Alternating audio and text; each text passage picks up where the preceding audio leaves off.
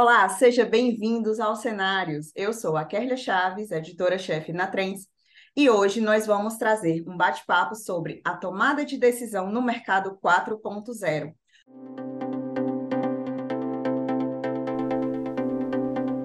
Cenários Trends.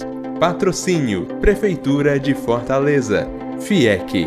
Apoio Governo do Estado do Ceará. Assembleia Legislativa do Estado do Ceará. Convidado desse programa é o Danilo Amaral, mestre em gestão de negócios. Tudo bom, Danilo? Seja bem-vindo aos Cenários. Tudo bom, Kélia. Muito obrigado pelo convite. Muito me honra estar falando com você nos Cenários. Pois muito bem, vamos começar aqui nossa rodada de perguntas. É, primeiramente, Danilo, eu queria que você explicasse para a gente qual o conceito da tomada de decisão no mercado 4.0 e quais ferramentas são aplicadas nesse modelo. Perfeito. O mercado 4.0 é o mercado digital. Situar-se é, quem é quem na história toda. Então, se a gente está falando do mercado 4.0, nós estamos falando de um mercado que sofre influência do mundo digital a todo momento. Nas decisões, nas suas produções, enfim, o 4.0 é o nosso mercado, o novo mercado. Existem muitas ferramentas eu preciso dar uns dois ou três passos para trás para a gente falar dos elementos que fornecem a base para a tomada de decisão. E aí eu já vou dizendo que essa tomada de decisão, apesar da nossa pauta ser focada no mercado corporativo, no mercado de negócios, na carreira, a tomada de decisão ela tem o mesmo sentido para tudo isso, inclusive para a sua vida pessoal carecem três elementos principais. Se você tiver esses três elementos e souber processar esses três elementos, você vai ter uma facilidade enorme em tomar as suas decisões. Quem nos ensina a tomar decisão? A gente não tem uma disciplina dessa na escola. Provavelmente o seu pai, sua mãe também nunca pediram para você sentar do lado deles e você escutou algo parecido. Agora, Kerlia Chaves, eu vou ensinar você a tomar decisões ao longo da sua vida. A gente não tem esse tipo de conversa dentro de casa, na escola, na faculdade também não. Independente do curso que você optou em fazer, no caso aí o jornalismo, dificilmente uma disciplina existia com esse nome tomada de decisão no mercado corporativo, no mercado da comunicação, ou seja lá qual mercado for. Então, é uma necessidade básica do ser humano e que ninguém parou para nos ensinar. Daí porque a gente fica tomando as decisões ao longo da vida muito na base do tentativa e erro. E isso gera muita coisa ruim porque gera conflito consigo mesmo, conflito com outras pessoas. Essa tomada de decisão, na maioria das vezes, já que é tentativa e erro, você vai errar muitas vezes até acertar, e esses erros podem comprometer o seu relacionamento, podem comprometer os seus negócios, podem comprometer a sua empresa como um todo, em termos de investimento, por exemplo, saber se vai investir aqui ou acolá, essa tomada de decisão, se ninguém nunca ensinou isso para você, você vai na tentativa e erro, então pode perder muitas coisas, inclusive o dinheiro.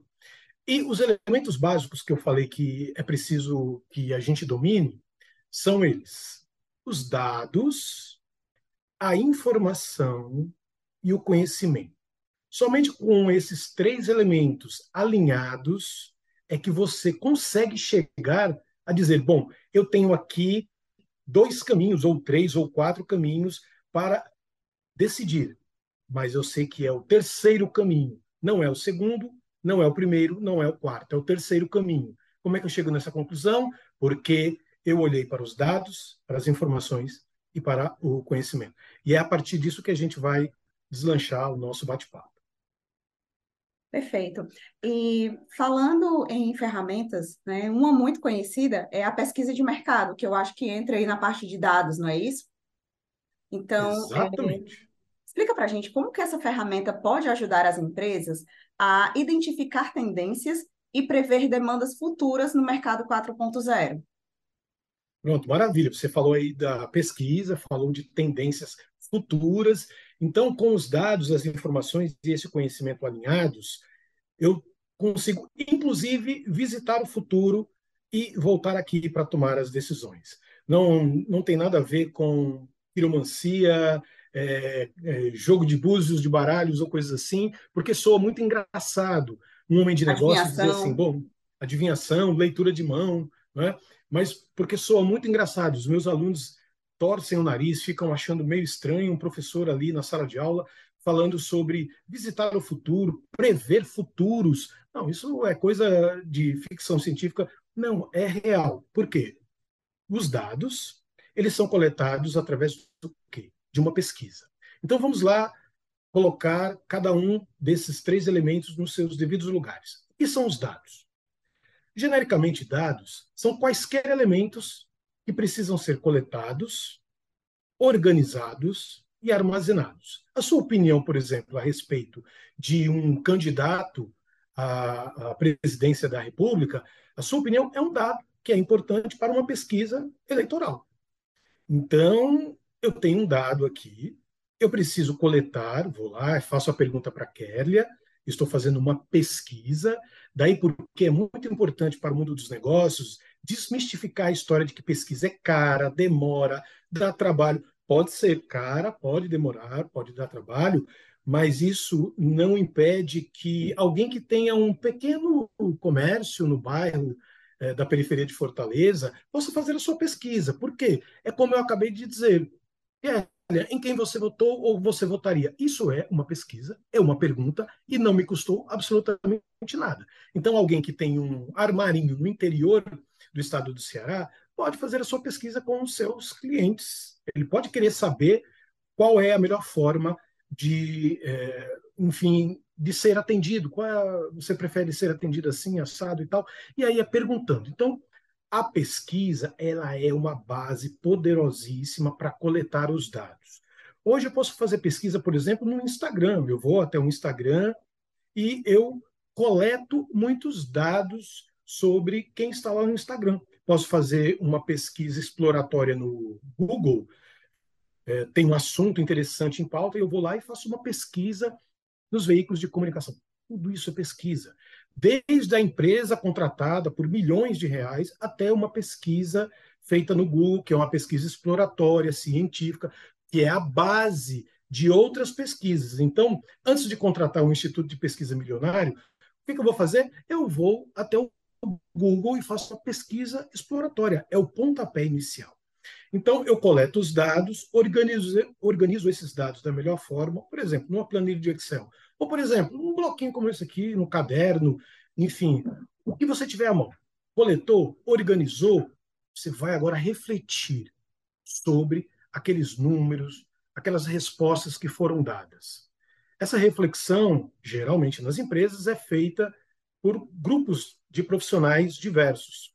Um grupo de profissional plural, um departamento de profissionais plurais que vão se debruçar sobre aqueles dados coletados e depois eu oriento esses dados, que não são mais dados, eles são agora informações, porque eles foram organizados, eles foram estudados. Agora eu oriento isso para tornar-se conhecimento para a minha empresa.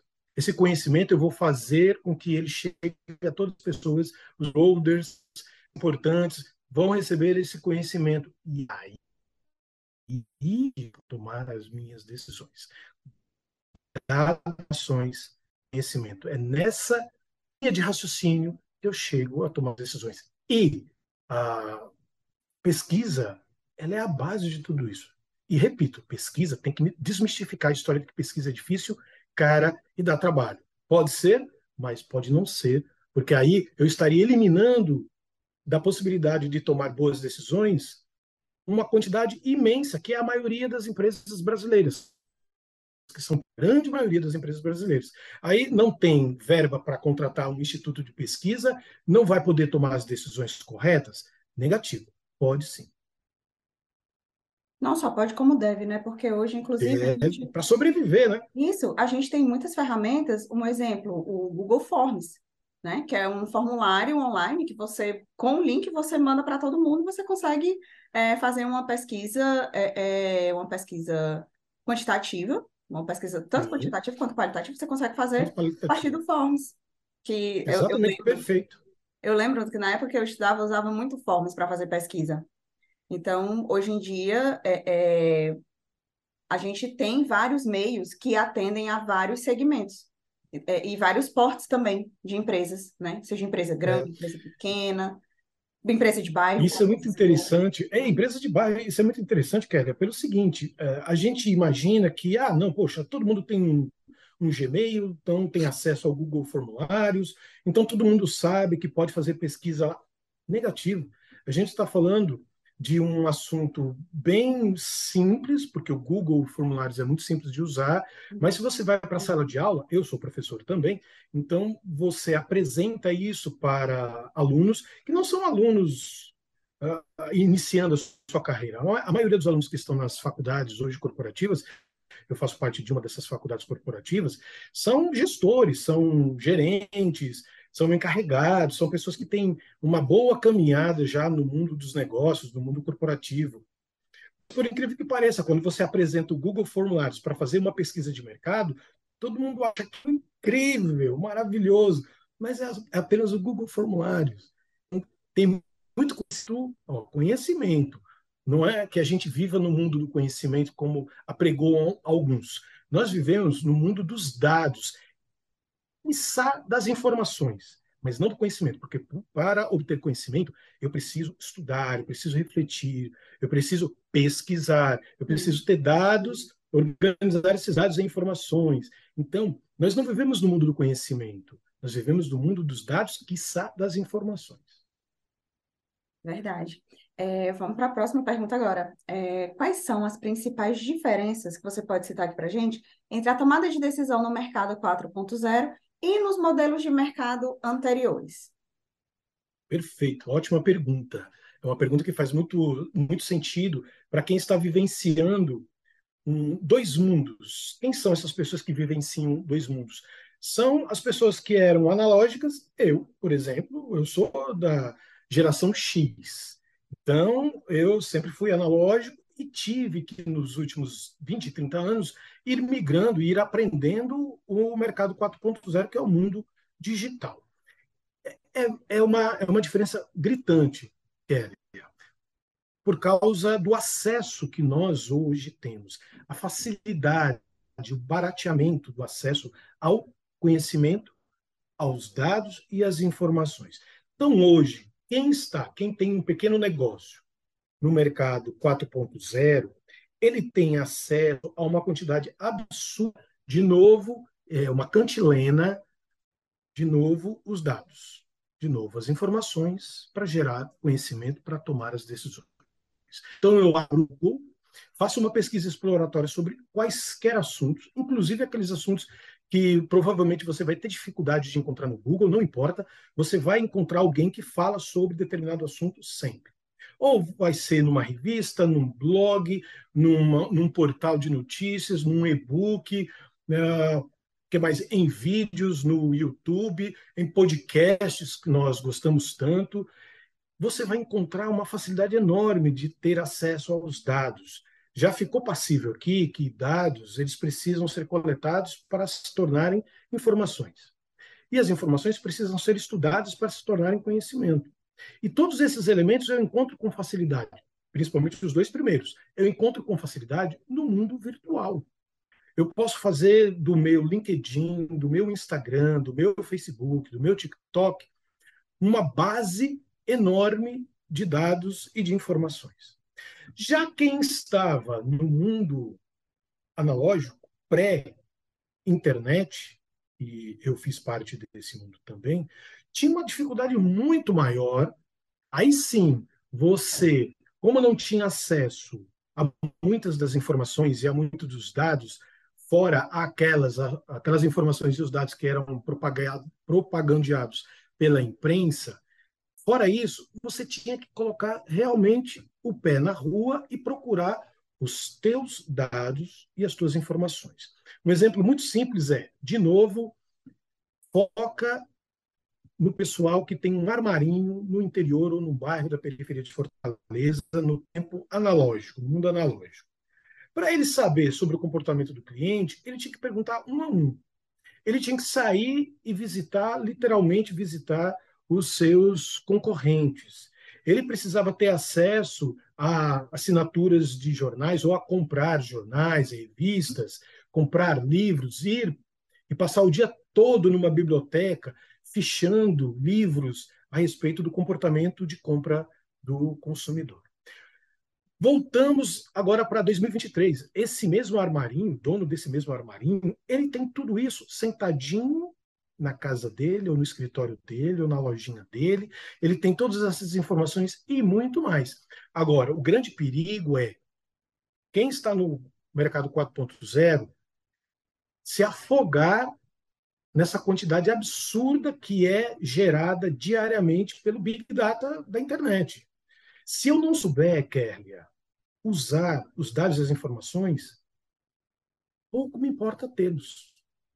Se eu não conseguir dar razão para aqueles números, para aquelas informações que me foram ditas pelos meus clientes, se eu não conseguir me aprofundar, se eu não conseguir gerar brainstormings, insights, se eu não conseguir dar um sentido, um norte para aqueles dados e, e para aquelas informações, pouco me adianta ter à mão o mais rápido dos computadores e a mais rápida das internets. Então, a diferença está aí quem era do mundo analógico precisava suar muito mais, ter muito mais interesse para buscar os dados e as informações que sempre foram necessários em qualquer época da humanidade. E hoje nós temos um, um aparelhozinho, smartphone, ou um tablet, ou seja lá o que for, você tem acesso a uma infinidade, mas aí, vírgula, tem acesso e precisa saber o que fazer, porque senão se afoga no Big Data. Exatamente, a informação ela tanto pode vir para o bem como pode vir para o mal, né? Exatamente. Se não souber usar e tem o excesso de informação também, que muitas vezes a gente recebe aquela avalanche de informação e a gente não sabe o que fazer com aquilo. Então, eu, eu concordo plenamente com você. É, é preciso você ter conhecimento para você saber trabalhar esses dados de uma forma positiva, de uma forma benéfica para a empresa. Exatamente. Então, vamos lá. É, quais são os principais desafios enfrentados pelas empresas na tomada de decisão no mercado 4.0? Maravilha. Então, a gente está a gente está concordando aqui nessa necessidade de você saber o que, como usar os dados, as informações que estão aí, muito fáceis de serem coletados, da gente sentar e desenvolver um norte para usar esses dados, essas informações, que é o nosso conhecimento, para a tomada de decisão. Agora, a gente não pode fazer isso, geralmente não se faz isso sozinho, Kélia. Eu preciso, o grande desafio é fazer com que as empresas, os seus CEOs, os seus diretores, aqueles que comandam a empresa, mudem o seu mindset a respeito disso. Muitas empresas têm um parque tecnológico maravilhoso, você chega e tem computadores de última geração, uma estrutura física bacana, super, hiper moderna, fala muito de inovação, usa termos simpáticos ao mundo da, da inovação, mundo da tecnologia e tal. Mas aqui continua analógico. A mentalidade continua, continua pensando em um ritmo analógico. Então, o grande desafio é a mudança de mentalidade da liderança, dos líderes. E o segundo grande desafio que está é, em sintonia com esse é fazer com que esse, esse mindset de crescimento se, se alongue dentro do negócio para os seus colaboradores. Então, não adianta eu ter um mindset na diretoria hiperconectado com o mundo 4.0. Enquanto aquelas pessoas que fazem a empresa sejam de níveis hierárquicos diferentes. Estou falando de todo mundo, estou falando do, do, senhorzinho que faz a, a, a limpeza, estou falando de todo mundo, não, não excluo ninguém. essa mudança de mindset precisa ser para todos. E qual é essa mudança de mindset? De que eu, hoje, no mercado 4.0, posso ser um produtor de conhecimento, posso ajudar a minha empresa a tomar as decisões, exatamente por quê? Porque todo mundo tem um smartphone que pode coletar dados e pensar esses dados de uma forma ligada à necessidade da empresa e ajudar a empresa a tomar as decisões. Mas isso eu preciso de uma diretoria do topo da pirâmide completamente imerso em um novo mindset. Um mindset que todos podem, de uma forma ou de outra, mais ou menos, mas todos podem colaborar, todos devem ser ouvidos e todos podem colaborar, porque todo mundo tem acesso a uma maquininha como essa aqui, que gera terabytes de informações, terabytes de dados, e se todo mundo for, se todo mundo for educado, corporativamente educado, a usar essa maquininha não só para se divertir, mas usar essa maquininha não só para passar o tempo, mas usar essa maquininha para o seu desenvolvimento profissional, então eu tenho um efeito dominó altamente positivo na tomada de decisão. Existem tomadas de decisões hierárquicas mas todo mundo pode estar tomando a decisão correta, da base ao topo da pirâmide. Esse é o grande desafio. E falando em tecnologia, né, como que essas tecnologias estão sendo usadas na metodologia da tomada de decisão no mercado 4.0? O que é que a gente pode falar aí de inteligência artificial, internet das coisas, machine learning? O que, que a gente pode falar dessas tecnologias dentro da tomada de decisão no mercado 4.0? Perfeito, maravilha. A gente estava falando que todo mundo tem um, um pedacinho de decisão a ser tomada numa empresa. Pode ser o funcionário mais humilde até o topo da pirâmide. E aí, quando a gente chega nesse patamar das inteligências artificiais, nós estamos ligados a uma potencialidade de tomada de decisão nunca vista pela humanidade. Então, hoje eu tenho não só a minha própria inteligência, dos meus colaboradores, que juntos formam, potencializam a inteligência, a inteligência corporativa, eu ainda tenho essas ferramentas maravilhosas da inteligência artificial, por exemplo, Chat GPT e companhia limitada. Potencializa, Kélia, a minha tomada de decisão correta. Então, quando eu estava no mundo analógico, eu tinha as possibilidades de tomada de decisão mas nem se compara com as possibilidades que eu tenho hoje com a ajuda da inteligência artificial, por exemplo. A gente falou do visitar o futuro, que é o futurismo, ou futurologia, ou estudo de futuros. É uma nomenclatura muito nova, então existem algumas semelhanças nessas nomenclaturas do mercado. Mas vamos falar do futurismo, ou da futurologia. A futurologia é essa capacidade de você enxergar as possibilidades de futuros, presta atenção que eu falei futuros, no plural, porque existem várias possibilidades daquilo que está sendo ventilado no presente de acontecer no futuro. Então, se eu estudo o comportamento de compra do meu consumidor hoje, e eu sei que determinado evento vai acontecer porque é notório, vamos lá, uma, uma, um evento como eleições, por exemplo. Ano que vem nós temos eleições. A cada dois anos, nós temos eleições. Então, é um evento futuro, ano que vem, futuro, que vai acontecer e que vai mexer com o comportamento de compra dos consumidores, porque vai mexer com a economia, automaticamente vai mexer com os juros, vai mexer com o mercado corporativo como um todo, contratação, demissão. Então, eu sei que o meu consumidor ele vai ter mudanças de comportamento, mais ou menos, mais profundas, mais rasas, mas vai haver no futuro um uma determinada mudança de comportamento. E essas ferramentas, elas me ajudam a enxergar esse futuro com muito mais clareza, com muito mais facilidade.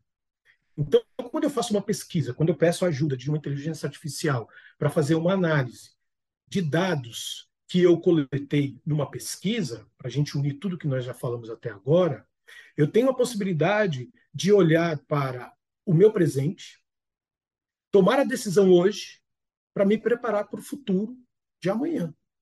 Eu falei de um ano para frente, mas eu posso falar de um dia para frente. futuro. Como é que o pessoal da Bolsa de Valores investe? Eles investem pensando no futuro a cada hora ou a cada minuto. A Bolsa abriu em baixa, mas em alta, ou seja, em poucas horas, futuro, poucas horas depois, eu consegui, com a ajuda da minha inteligência artificial, a mapear as melhores ações e investir nelas, com a ajuda da inteligência artificial e da inteligência humana. Então, hoje, nós temos ferramentas incríveis, maravilhosas, para diminuir ou para eliminar, mas vamos é, pensar em diminuir, diminuir a quantidade de erros de decisão. Então, eu tenho a minha inteligência trabalhada e eu tenho a, a, as inteligências trabalhando lá. E aí eu tomo com muito mais facilidade as melhores decisões. É, Danilo, você pode falar para a gente algumas das estratégias usadas, não precisa falar muito, basta assim umas duas, se você puder, tá? É, é, algumas estratégias para lidar com essa incerteza, né? E diminuir os riscos na tomada de decisão no mercado 4.0. Você pode falar para a gente só algumas, para a gente ter uma noção Sim. de como agir? Sim. Primeira coisa que você precisa saber é que existe um mindset no mercado que provavelmente é o seu, ou provavelmente é aquele mindset que nos coloca numa posição de ficar esperando as coisas acontecerem para você ter a possibilidade de tomar a decisão. É o mindset de você ficar ali, quietinho, esperando e observando. A observação é fundamental e é uma observação bem humana. Nós temos essa capacidade humana de fazer a observação 360 graus. O que, é que está acontecendo no mercado? Ora, o mercado, é o chamado mundo VUCA, né? é um mercado volátil, é um mercado incerto, um mercado complexo e ambíguo. Então, se é um mercado com essas características, é um mercado que muda constantemente. Então, eu preciso fazer o quê? O acompanhamento competitiva. Inteligência competitiva que eu preciso ensinar para os meus colaboradores é uma dessas ferramentas. Né? A inteligência competitiva é fazer com que os meus colaboradores estejam por dentro de tudo que acontece em relação ao mercado que interessa a nossa empresa. Então, com a inteligência competitiva, e eu já digo que é rápido, fácil e gratuito, porque nós temos acesso à internet, com a inteligência competitiva, eu faço mapeamento, por exemplo, dos principais veículos de comunicação que falam de economia, se esse for um assunto pertinente para a empresa. E esse veículo, esses veículos de comunicação, eles podem ter a sua newsletter assinada e você vai receber de forma gratuita no seu e-mail, no e-mail as principais informações daquele dia. Você pode baixar um aplicativo de notícias, por exemplo, o Google Notícias, e você pode programá-lo para ele mandar para você somente assuntos relacionados à economia, porque esse é o assunto da tua empresa. Então, eu recebo todos os dias o mapeamento feito pela inteligência do Google sobre o único que me interessa, que é o assunto economia. Isso me dá uma posição de estar por dentro de tudo que acontece, mesmo que o mercado seja volátil, incerto, complexo e ambíguo. Então, a inteligência competitiva, ela trabalha coletando para você os dados e as informações, e você só vai ter trabalho com seus colaboradores de transformar para a tomada de decisão. Então, a inteligência competitiva é uma delas. A outra é trabalhar a ideia do futuro, que não é algo tão incerto como a história ou a sociedade ou a cultura nos faz crer. O futuro, ele é construído do presente. Então, se eu consigo mapear o que está acontecendo nas entrelinhas, nos bastidores do presente, isso vai gerar uma consequência no futuro. Então, se eu mexo nos juros de forma artificial, vai ter uma consequência no futuro. Se isso acontece, então a minha empresa já pode tomar as decisões agora para se blindar desse fluxo certo vai ter dados aqui manipulando juros, e isso, historicamente, nunca dá bom resultado.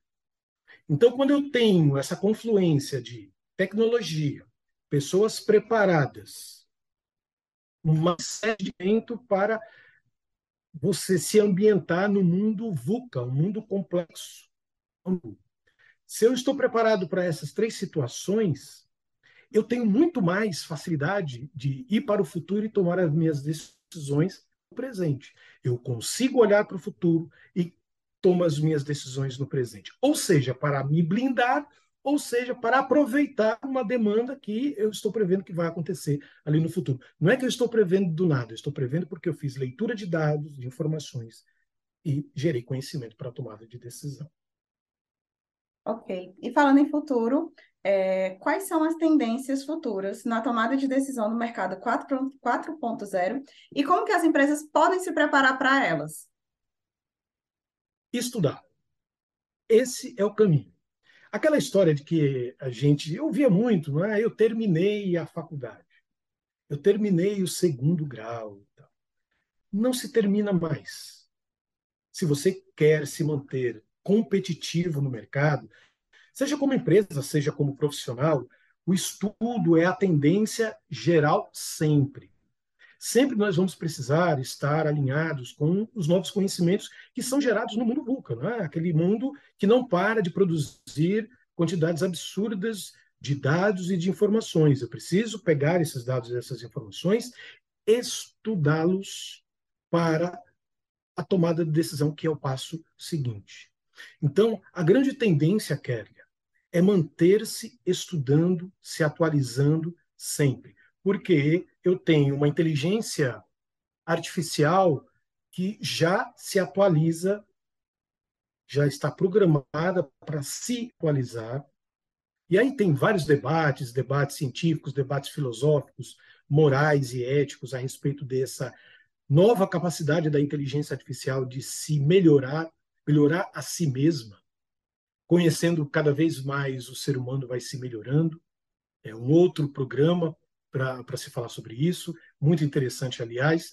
Mas a grande tendência, Kélia, que resume todas as outras tendências, é manter-se competitivo, ou seja, manter-se estudando, buscando conhecimento. Eu não sei se é verdade é, que tenha sido o Elon Musk que falou, mas a ideia é muito boa, de que a grande universidade está na internet e as pessoas ainda não descobriram isso. A quantidade de dados e de informações que tem a internet é um absurdo podcasts maravilhosos. O seu próprio programa é uma luz para quem assiste e precisa buscar conhecimento corporativo assim, rápido, objetivo, focado. Você faz bem esse trabalho. Então, quem tem acesso à internet, isso a esse universo de muitos profissionais, de gente boa, qualificada, para ajudar você a criar uma tomada de decisão mais correta, mais firme. Mas base, a base nunca muda.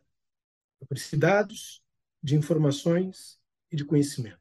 Eu preciso de pessoas qualificadas para interpretação dele, para direcionar para tomar decisões. Hoje nós temos a inteligência artificial e todas as outras ferramentas digitais que nos ajudam a melhorar a capacidade do ser humano a tomar as suas decisões. Estudar, essa é a grande tendência sempre. Olha, Danilo, muito obrigada pelas suas palavras. Eu, sério mesmo, fico muito feliz em ouvir isso e saiba que cada programa ele é pensado, repensado de acordo com os temas relacionados a trends, de acordo com os interesses do nosso público e assim é, ouvir isso de um convidado é muito bacana, é muito gratificante e vira um combustível, né? Isso se torna um combustível para a gente continuar fazendo o nosso trabalho, continuar evoluindo e continuar pesquisando, estudando temas relevantes para a sociedade. E aí é como você diz, né? Fazer essa faculdade de conhecimentos dentro da Trends, conhecimentos diversos. e Danilo, agora eu te convido a fazer. Fica o convite, é isso mesmo. eu te convido a fazer suas considerações finais, tá bom? A gente encerrou agora as nossas perguntas e vamos agora às suas considerações finais. O programa é seu, o espaço é seu, fique à vontade. Agradeço muito mais uma vez o convite. Repito, me honra muito estar aqui conversando com você. tentando contribuir de alguma forma para o programa e para aquelas pessoas que vão assisti-lo, que vão baixá-lo, que vão compartilhá-lo, porque é exatamente essa capacidade que nos dá de compartilhar conteúdos, compartilhar conhecimentos que já foram um dia dados, passaram pelas mãos de especialistas, foi foram estudados especialistas, dezenas, milhares, sabe-se lá quantas pessoas têm acesso a um conteúdo como esse, criam as suas, as suas ideias, uh, renovam ideias, inovam com ideias, com brainstorms, com insights, passa na mão de milhares de pessoas e chega na mão, muitas vezes, de alguém que está iniciando a sua carreira, vai eliminar tantos, tantas etapas. Se eu ou você tivéssemos essas etapas hoje, esse, essa quantidade de, de, conteúdos que nós temos hoje, lá no início da nossa carreira, no início da, da nossa juventude, com certeza teríamos tomado muito menos decisões erradas do que nós tomamos. Teríamos sofrido muito menos se a gente tivesse acesso a esse mundo de informações e de conhecimento que hoje essa geração tem. A geração mais recente, a Y, a Z, a Beta e tal, essa turma toda tem. Mas a gente está aqui, nós somos de uma geração analógica, mas migramos, acredito eu, migramos com qualidade para a, o mundo digital e estamos aprendendo cada vez mais com esse mundo digital. E a nossa função é exatamente essa. Quem passou ali dos 40, é o meu caso, já estou chegando nos 50, quem passou dos 40 tem uma missão moral na sociedade, que é compartilhar conhecimento. Eu ainda Muito não obrigado. sei dos 35. Mas estou quase. Ai, Mas é isso aí. É, com certeza, não, você está certíssimo. Né? A gente tem aí essa missão, é, porque a gente sabe que a internet é um campo muito rico. A gente, inclusive, falou sobre isso. A internet é um campo muito rico, mas eu acredito que nada se compara com, com o conhecimento pessoal que a gente tem, né? Com as nossas experiências pessoais. Eu acho que isso é muito bacana. Que são únicas, né? Que são únicas. Exatamente. E é como você diz, a gente tem o dever de passar para as novas gerações esse, essas nossas experiências. Conhecimento você consegue na internet. Experiência você aprende vivenciando. E é isso. Chegamos ao final de mais um Cenários aqui. Agradecemos a participação do Danilo Amaral. Platão, Platão diz. Oi? Pode falar. Viu, Kézia? Não, era só para fechar. Para tá. fechar de hoje, Platão ensinava que só se chega a ser filósofo depois dos 40. Filósofo no sentido da busca do conhecimento. Só depois dos 40, com a maturidade assentada, é que você começa a produzir conhecimento de verdade. Muito obrigado. Sucesso para você e para quem te acompanha. Muito bem, para nós todos, né? E aí agora, né, a gente encerra com essa fala do Danilo, essa fala brilhante do Danilo, né? Que bom que você é, falou antes de, de, encerrar o programa, né? Mas agora a gente vai encerrar, né? Agradeço aqui ao Danilo, sua participação maravilhosa, brilhante. Agradeço também a nossa audiência, que está sempre aqui com a gente, né? Se você gostou, curta, compartilhe, deixe o seu comentário, se inscreva no nosso canal para não perder nenhum conteúdo da Trends. E não se esqueça que próxima quinta tem mais cenários. Até lá. Tchau, tchau. Fortaleza está trabalhando no plano diretor. Ninguém melhor do que você para decidir junto com a prefeitura o que o seu bairro mais precisa. Com o plano diretor, a gente vai planejar o uso do espaço público de Fortaleza para os próximos anos. Visite a plataforma virtual e faça suas propostas. A participação de toda a cidade na revisão do plano diretor é fundamental para construirmos a Fortaleza que queremos. Prefeitura de Fortaleza, a gente faz mais. O futuro das energias renováveis é foco de um importante evento na Assembleia Legislativa do Estado do Ceará. Sessão especial Hidrogênio Verde, Energia e Inovação no Ceará. Dia 26 de maio, a partir das 9 horas, teremos um debate com a participação de convidados especiais sobre o uso e impacto dessa nova energia limpa no Brasil e no mundo. Acompanhe ao vivo também pelos canais oficiais da Alesse. Alesse, valorizar o desenvolvimento sustentável, mais que uma missão, nossa lei.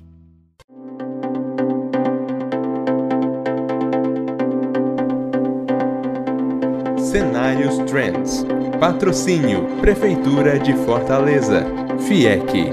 Apoio Governo do Estado do Ceará. Assembleia Legislativa do Estado do Ceará.